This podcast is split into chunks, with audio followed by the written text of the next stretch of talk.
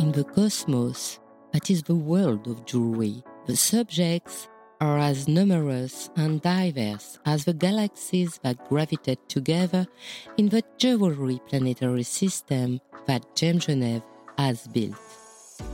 The show has become a cultural event, offering exhibitors and visitors alike a wide range of subjects to explore from the history of jewelry to know-how and current issues so I've brought them all together in one universe. In this new season, the seventh of the thematic podcast Il était une fois le bijou.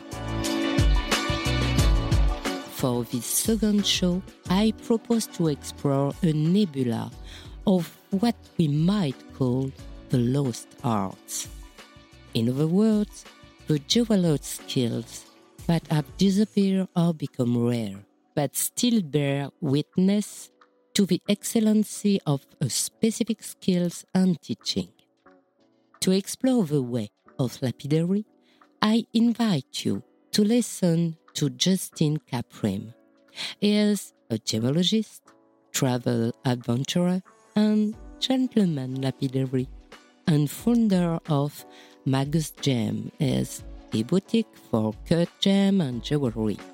He is also a historian, teacher, and author of The Secret Teachings of Gem Cutting. Hello, Justin. Hello, thanks for having me. Justin, since when gem cutting has existed? To my idea is that gem cutting goes back all the way to the beginning. You know, we have stone tools that are millions of years old. We have bead necklaces that are hundreds of thousands of years old. So, really, you can imagine that gem cutting and jewelry making has been with us since the beginning of human history. So to me, it's a special art form that is not just something for today, but it's something that our ancestors did and their ancestors did. And I see it now as being one of the most human activities that we can do. It's something that we've always done to try to change our look as a person and improve it, make ourselves more beautiful, whether it's with precious metals or precious stones. So it's very, very old.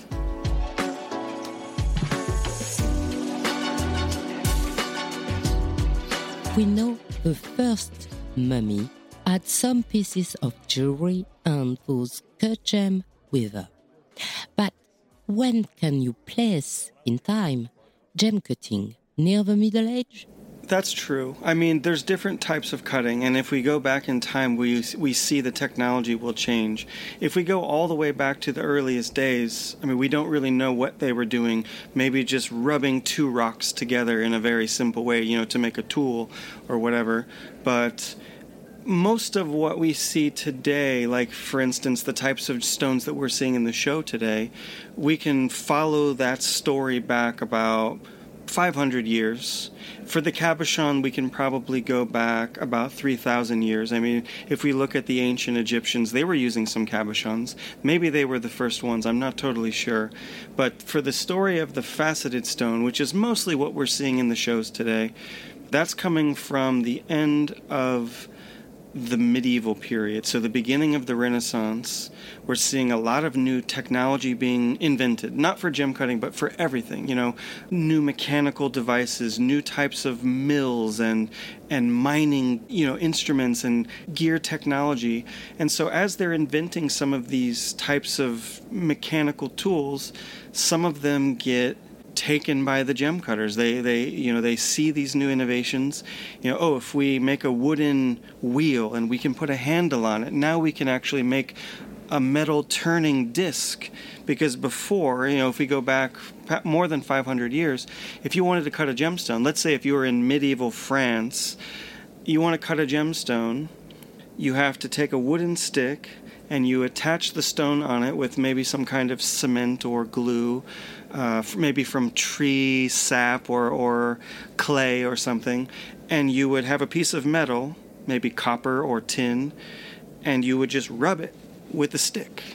and it was very slow and i'm sure it was very hard work and it took a long time so once they figured out that they could make a turning wheel with a gear suddenly they don't have to go back and forth so much they can let the wheel do the work and their so then their left hand turns this wheel and the right hand holds the stick at different angles and now we're in the medieval period we and if we look at the medieval jewels in the Louvre or the uh, the British Museum or the V&A Museum in London we can still find some of these old medieval jewels very simple you know, the designs of the faceting are very simple. A lot of them are still cabochons at that time. But as we move forward in time, you know, from the 1400s, the 1500s, the 1600s, all the way up until today, the technology keeps getting better and better. You know, first we figured out how to make the turning wheel, then we figured out how to make a little mechanism to hold the stone so it's not just a wooden stick anymore. There's actually angles and rotation and something to help us be very, very precise, you know, because we want to make something perfect. You know, if we look at the paintings of the Renaissance, you know, there's a lot of mathematics involved in how the, the painter lays out the scene.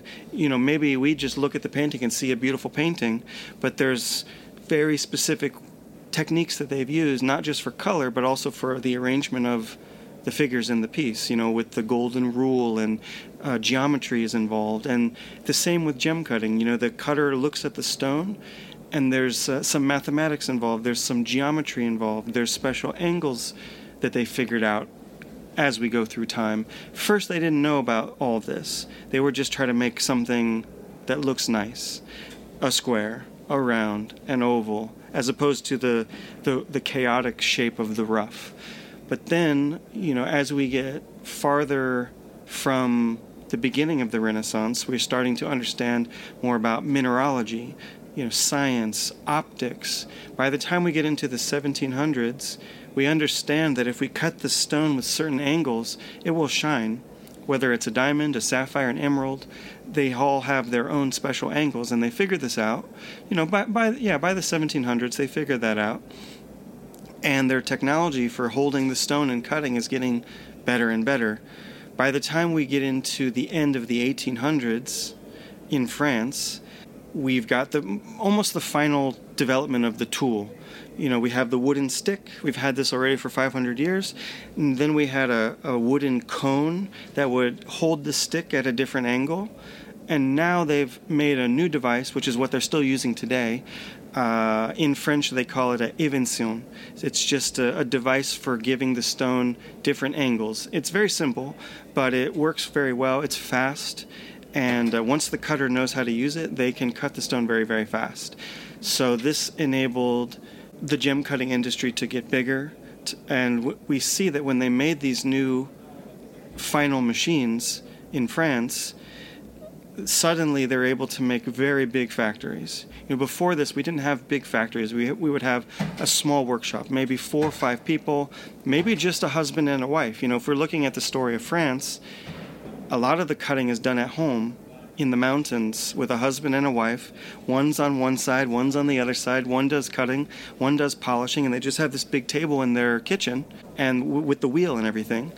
But uh, once they uh, developed this Évention, this new Évention machine, suddenly we're seeing pictures from the end of the 1800s and you've got you know 40 or 50 women in a big room with all these machines and they're cutting on an industrial scale Yes, I test and saw the tools in a lapidary workshop. It was yet again a disc and this pen-like tool. Is it still nowadays the same tools and technique that are used? Mostly. I mean, if we look around the world, we do see different types of machines being used. You know, the machines that the Americans are using are quite different. The machine that the Swiss is using is different. The machines that the the Japanese and the Sri Lankans are using are different. But this machine that you saw, which is the French machine, it's actually the most popular machine in the world. France made it, but because of history and, and how ideas move around, you know, the British got it, the Germans got it, uh, Eventually, it moved to Thailand. Eventually, it moved to South America, to India, to Israel. And now, today, if we look at all of the gem cutting hubs of the world, and in Thailand and India are the two biggest ones, Israel is also very big. They're all using a version of this French machine from 1885 or something like that. So, uh, this machine is quite important. Nobody really knows about it. It's not one that you, you know, if you go into Google and type in gem cutting machine, it won't pop up because it's not the, the one that everyone knows from from America, but it's the one that's sort of behind the scenes. It's the one that's powering the whole industry because it's fast, it's accurate. It takes a long time to learn, 5 or 6 years to become a good cutter, but once you've done your training, you can cut many stones in one day. I mean, I think in Thailand they cut maybe one cutter can do 20 stones in one day, which is amazing because to me I can do two stones in one day. But they're very, very fast um, and they're doing good work.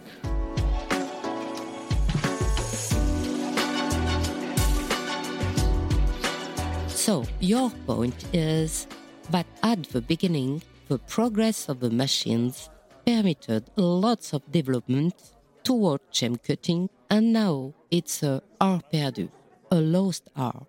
Why? Well, it's a complicated question, but I think we can look at a couple of major moments in history. You know, if we follow the trajectory, and really we can follow the same story going back al- almost 500 years, you can follow the machine and see it evolve and evolve and evolve. And most of the story is happening in Europe. And, and France is a big part of it, um, Germany is a big part of it.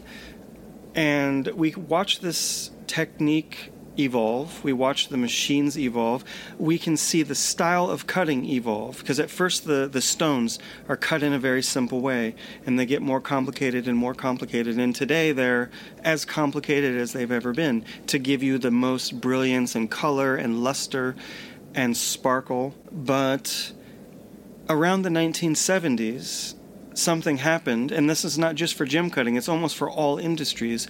It's whenever the East opened up right? Uh, travel and communication became easier between America and Europe and Asia, and we start to see a lot of um, industry moving to Asia. It happened in gem cutting, it's happened in clothing manufacturing, it's happened in uh, technology. You know, all, all the computers that are made now are made in China or made in Taiwan or whatever. Cars.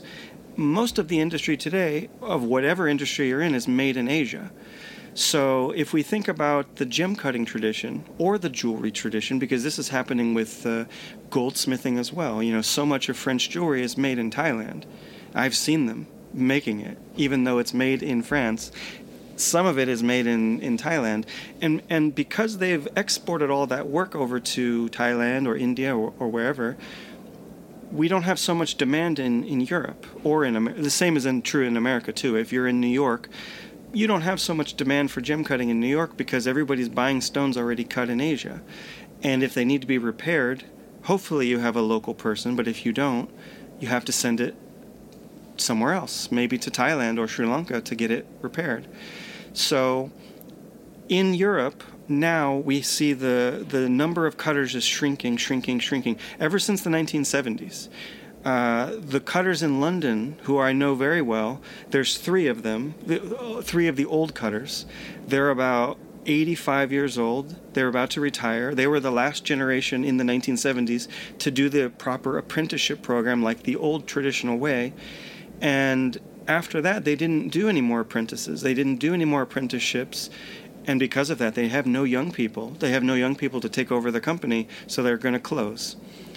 Uh, in France, it's a little bit different because they still do train cutters, and I've seen younger cutters here, uh, you know, and Geneva as well. You know, my wife Victoria did the apprenticeship in Geneva.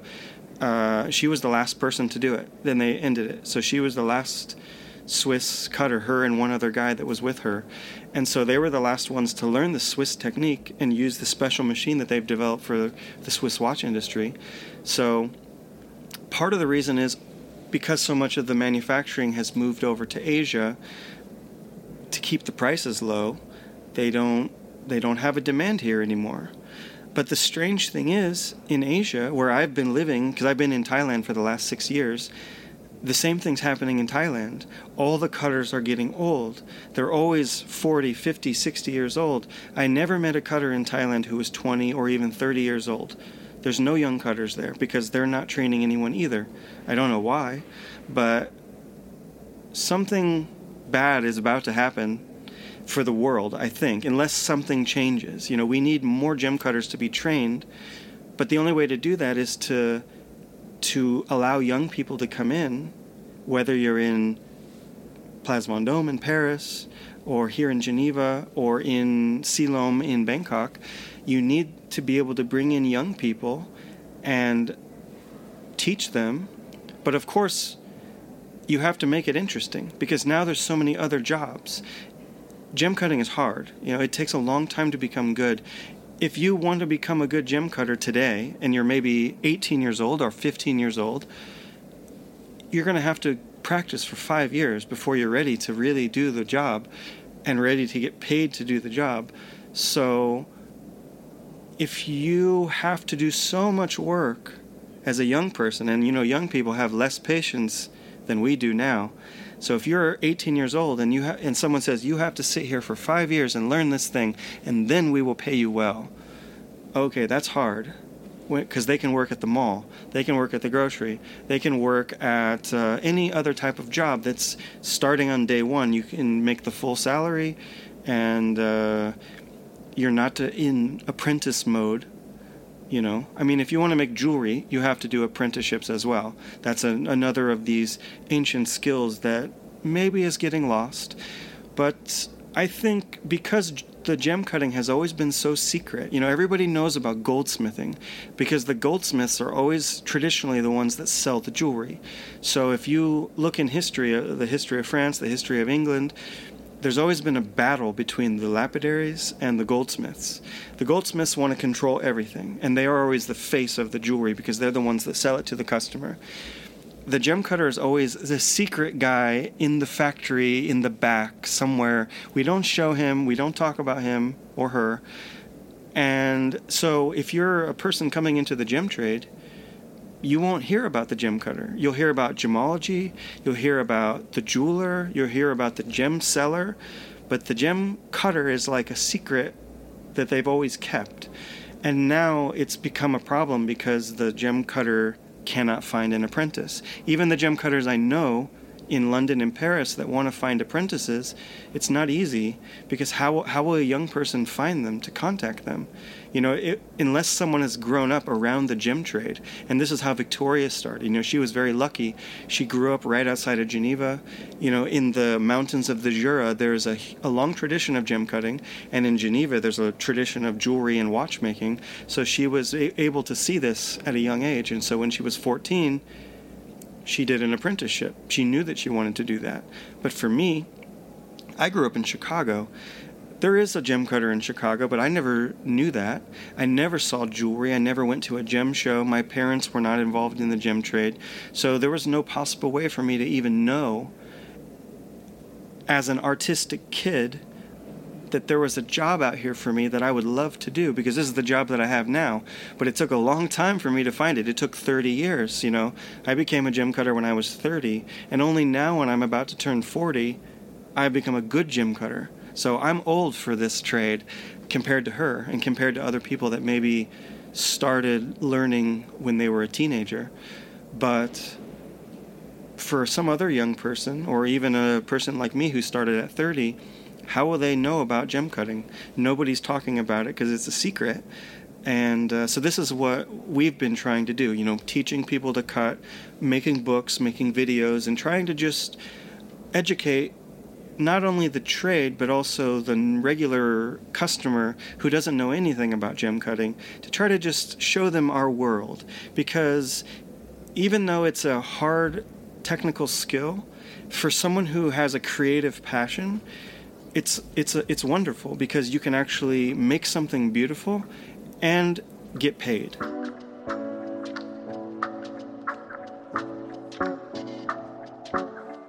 The guy in the secret.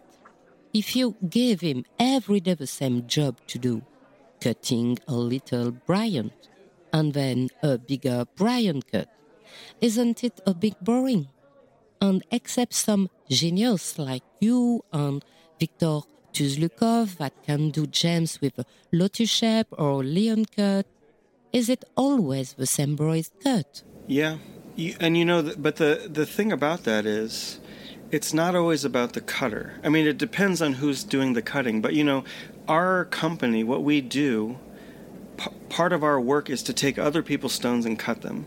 So if they give them to us and they say, "You do whatever you want," we will we will do our dream.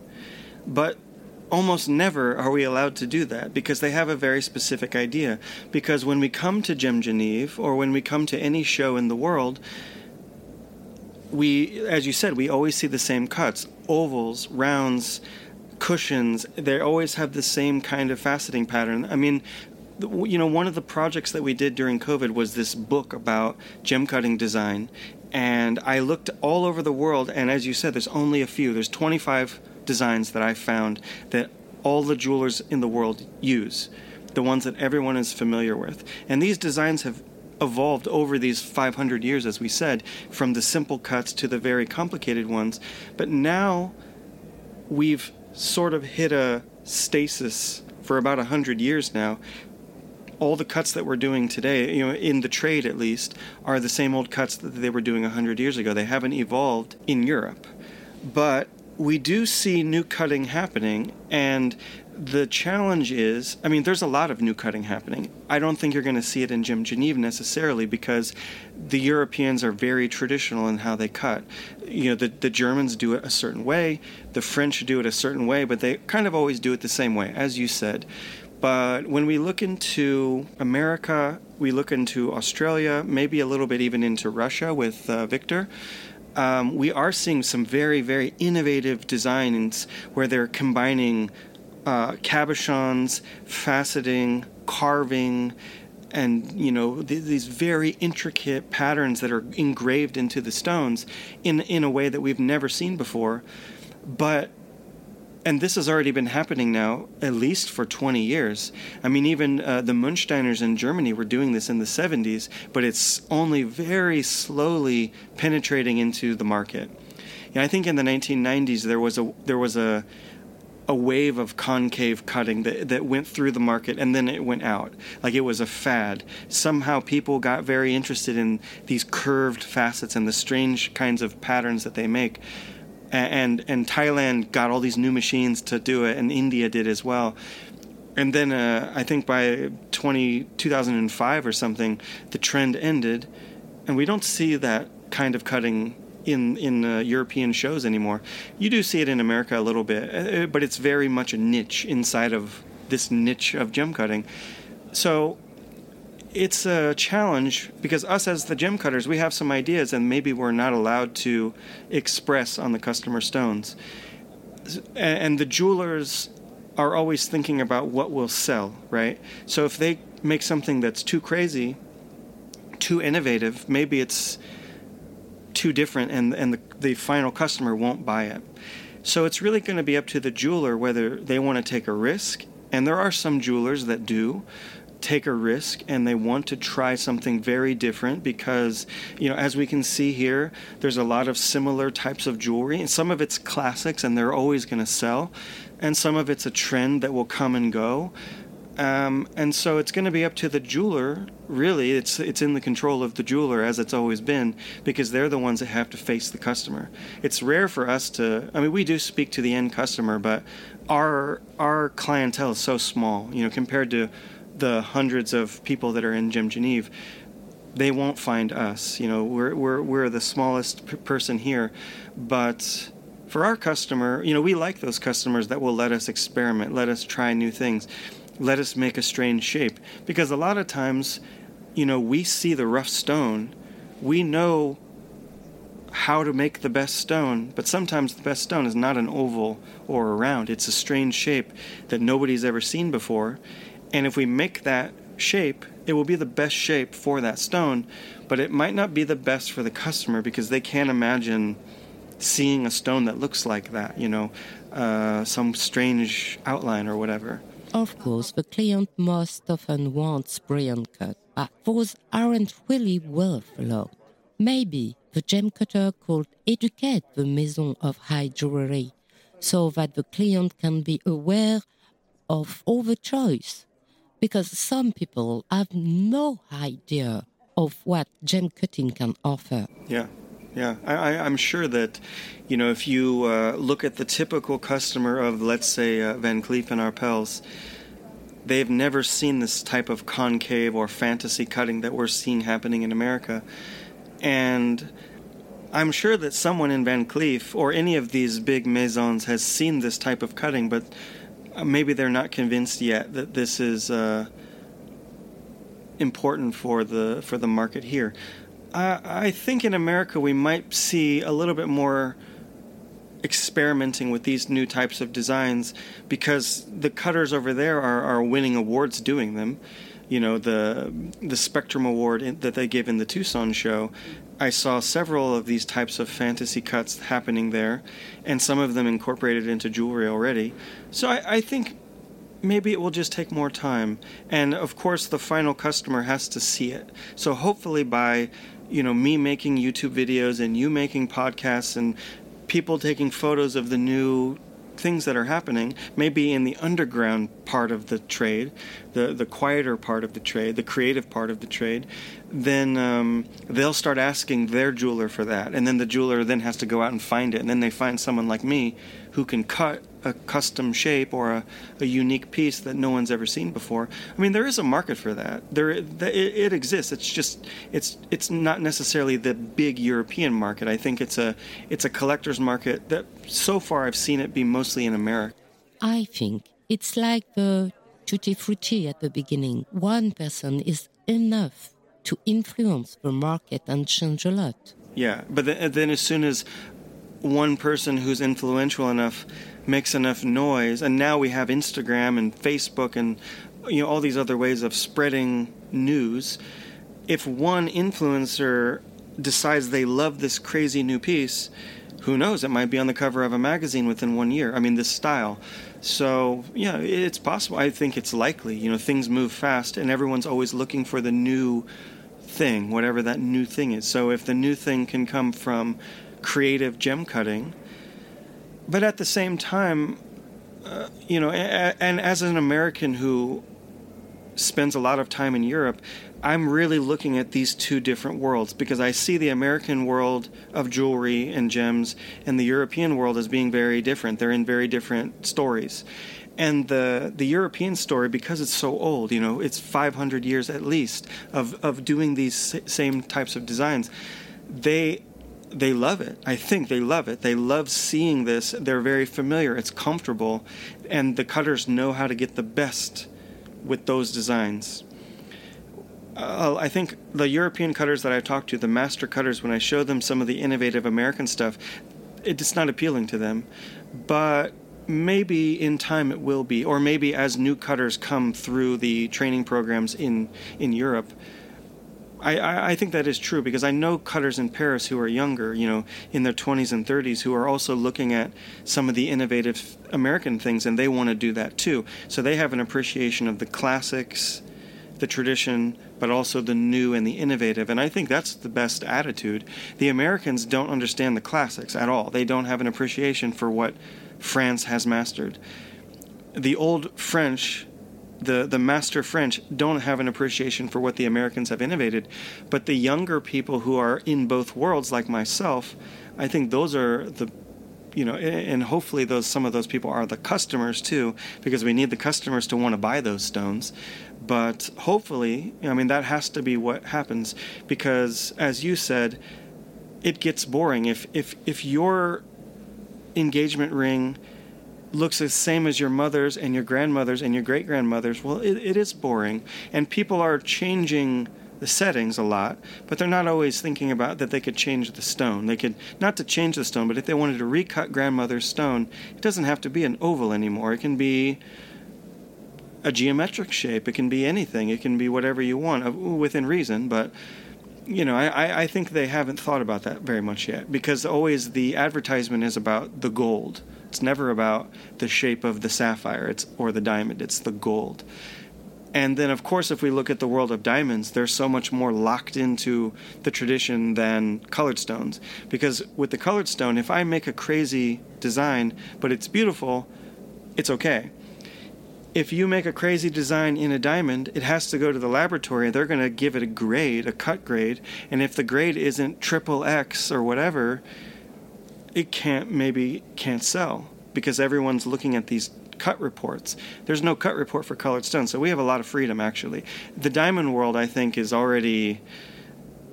It, not to say that it's doomed or anything, but it has no innovation at all. There is literally no innovation in diamond cutting. Maybe in the colored diamonds, to me, that's the most interesting thing. Or now there's a new trend of diamonds that look like the old fashioned diamonds, you know, old mine cuts, old European cuts, old rose cuts for five or ten years now, we've been seeing this trend starting to get bigger and bigger. You know, because people are into vintage and they're into antiques, and so they're starting to see, oh, why does the antique diamond not look like this triple X hearts and arrows brilliant? And and some people actually like the old one. For me personally, I like the old one better. It has some charm, it has some character that doesn't look like everybody else's ring.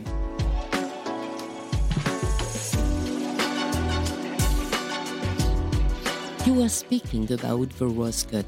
However, on a painting I saw, Isabeau de Bavière had a big diamond table cut, but nobody is wearing that now. I think it's charming and it's not that difficult to cut, right? You're right, but I think there is a small. I think there's one, at least one person here at this show that has some of these sort of old table cut or portrait. Most of the ones that they're doing now that are like that are portrait cut.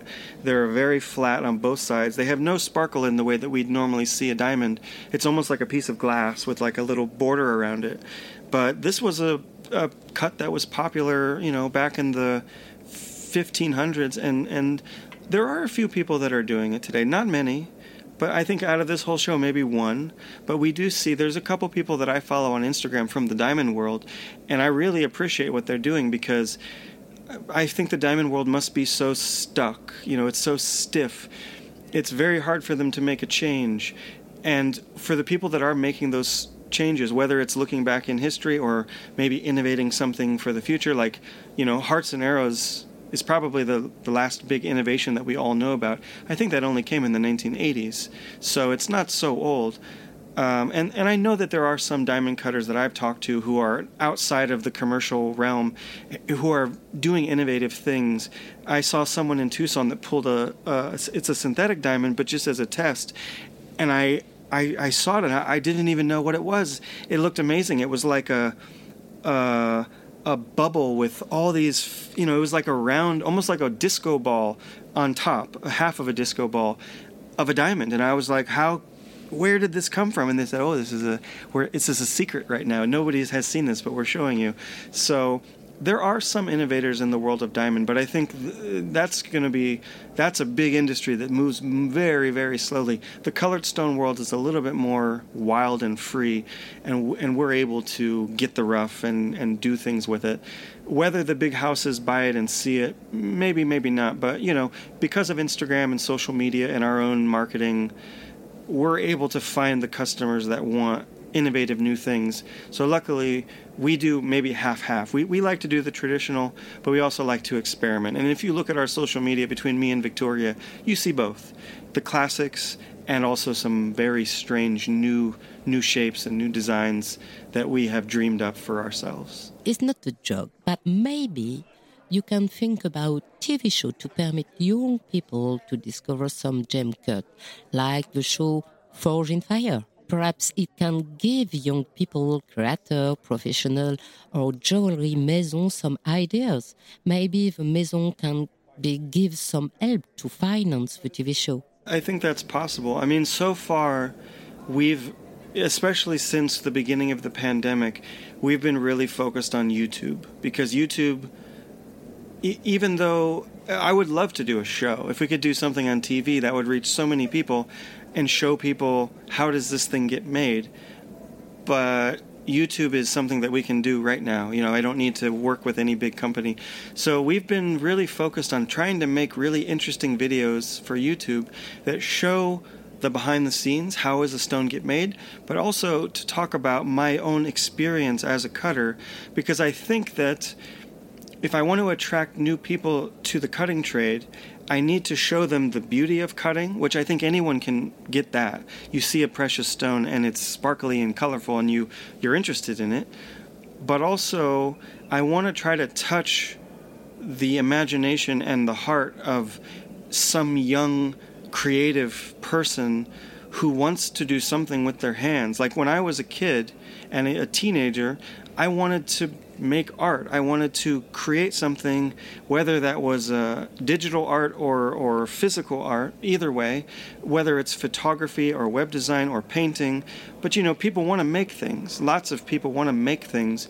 But to try to find a job where you can get paid to be creative and make things, it's hard to find. I think it's hard to find. Jewelry is one. It's a great example where you get to make things, you get paid, you have a lot of respect for your work, and you get praise. Gem cutting is one. But you know, for me, I tried many things. I did sewing for many years, and that was not a good job. I did music for a long time, and that was very rewarding, but you can't make money. I mean, some people make lots of money, but for me personally, it didn't work. And I think for a lot of people that I knew from art school, very few of my art school uh, peers are working in the arts. I know one photographer who's a professional who's very, very good. I know one videographer who makes documentaries and is very, very good.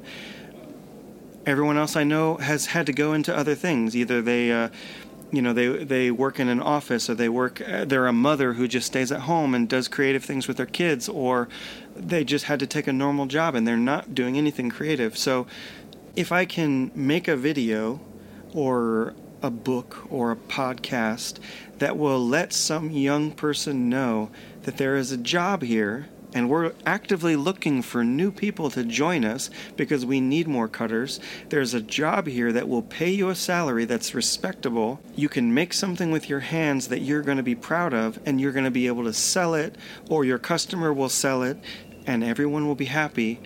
And you might. Uh, see your your your stone on a magazine or on a the red carpet, or you might win an award, or maybe you'll just have the small satisfaction of knowing that you've created this beautiful thing and that tomorrow you get to do it again. To me, that's enough. I don't need to see a movie star with my stone. I just need to know that someone out there is wearing it and they're happy, and I've made my money and I've made my living, and they're happy to pay for me to do that. And I think any creative person, that's all we really need.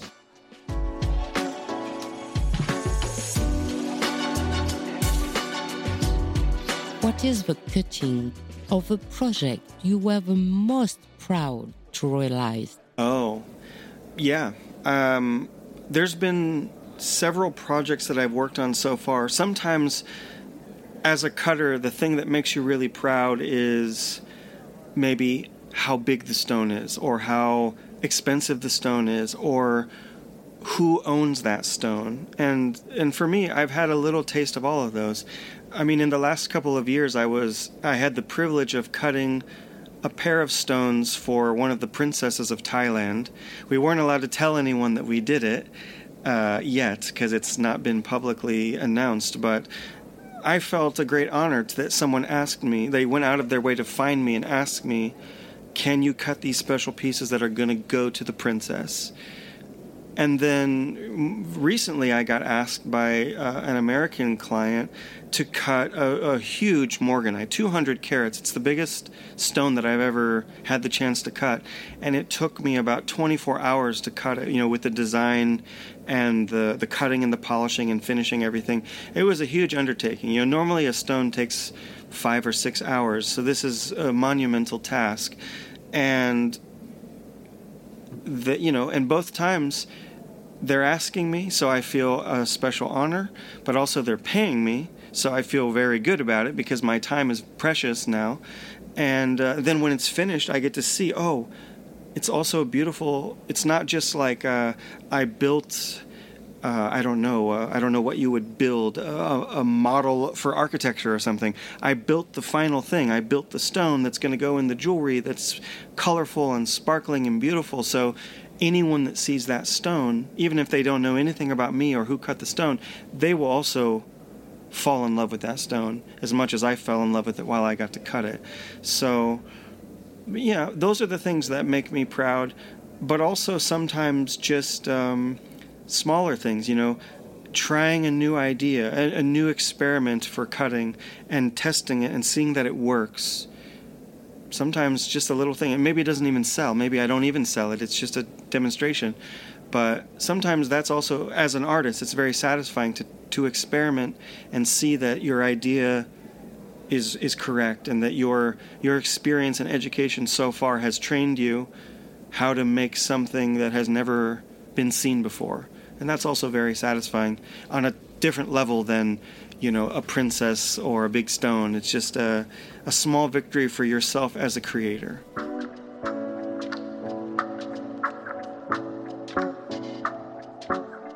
Do you have a wish or an advice to a young gem cutter?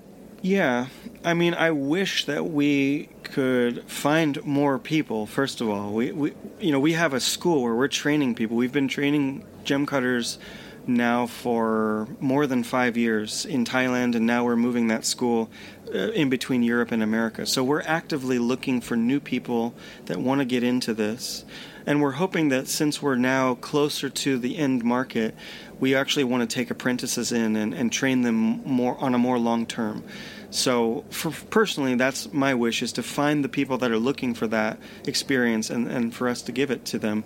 But for all the other cutters out there that maybe I will never see or talk to, I would just encourage them to, you know, keep practicing, keep trying, keep experimenting, learn all the different skills because if you want to be a good gem cutter, you need to know more than just one thing. You know, f- faceting a stone is one thing, making a cabochon is one thing, doing a repair is one thing, and and also working with the customer is another thing. I know a lot of gem cutters that cannot work with customers because the communication doesn't work somehow. So, you know, as a gem cutter today, especially if you're an independent cutter like we are, we have to know so many things. You know, photography social media, communication, um, how to come to a show like this and, and represent ourselves, on top of the actual skill of gem cutting, which is already very hard. So I would just encourage them to just keep trying, you know, and make community. That's the important thing as well you know, if, if you're a lone gem cutter, then you can only go as far as your imagination. If you know one more cutter, then that's two people's imaginations together. You can talk and dream and create new things. And then if you can find a group, a club, or you know, there whether it's a, a gem cutting club like we have a lot in America, but but sometimes it can just be a, a, club of appreciators. Maybe they're not cutters, but they're you know uh, people that love jewelry. You know, people that uh, get together and, and go to shows and make events. You know, I know a few different groups like that around the world, and I, those are the groups I love talking to because they they absolutely they are absolutely obsessed with gems and jewelry. They're so passionate about it, and they really critically look at things like an art lover would. You know, someone who loves a painting or loves painting will slowly learn everything about painting so they can appreciate it better. And someone who loves jewelry will slowly learn, you know, about gemology, about cutting, about uh, making the jewelry and goldsmithing. The longer that you go down the journey of being a connoisseur, the more that you're going to appreciate very subtle things. And when it comes to gem cutting, almost everything is subtle because it's so small. Do you have anything else you want to say? I'm not sure. Well, I, am very happy to be here. I'm happy to be part of the Gem Geneve experience because so far it seemed, you know, because we do a lot of different shows and, and not always uh, as an exhibitor, but giving talks or doing demonstrations. And it's very interesting to see the the mood and the spirit of each show. You know, Hong Kong, Tucson, Gem Geneve, um, next for us is going to be uh, uh, Sainte Marie, they all have a different feeling and i and i loved hearing today in the in the talk from the from the organizers that part of their mission here was keeping the passion keeping the heart and not making it always be about money. And i think as a gem cutter as well we cut so many stones that are not ours. We don't know how much they're worth and we don't care so much it's really about the passion the heart and the creative art and so i love to know that someone who's putting on such a big event is harmonious with us in that idea. And so I'm very happy that they, they allowed us, they invited us to come and, and, and do what we do here and be part of the experience because I feel like we're, we're with friends and we're with family here that are, you know, wanting to do the same type of event and with the same spirit. Okay, really, thank you. Thanks for having me.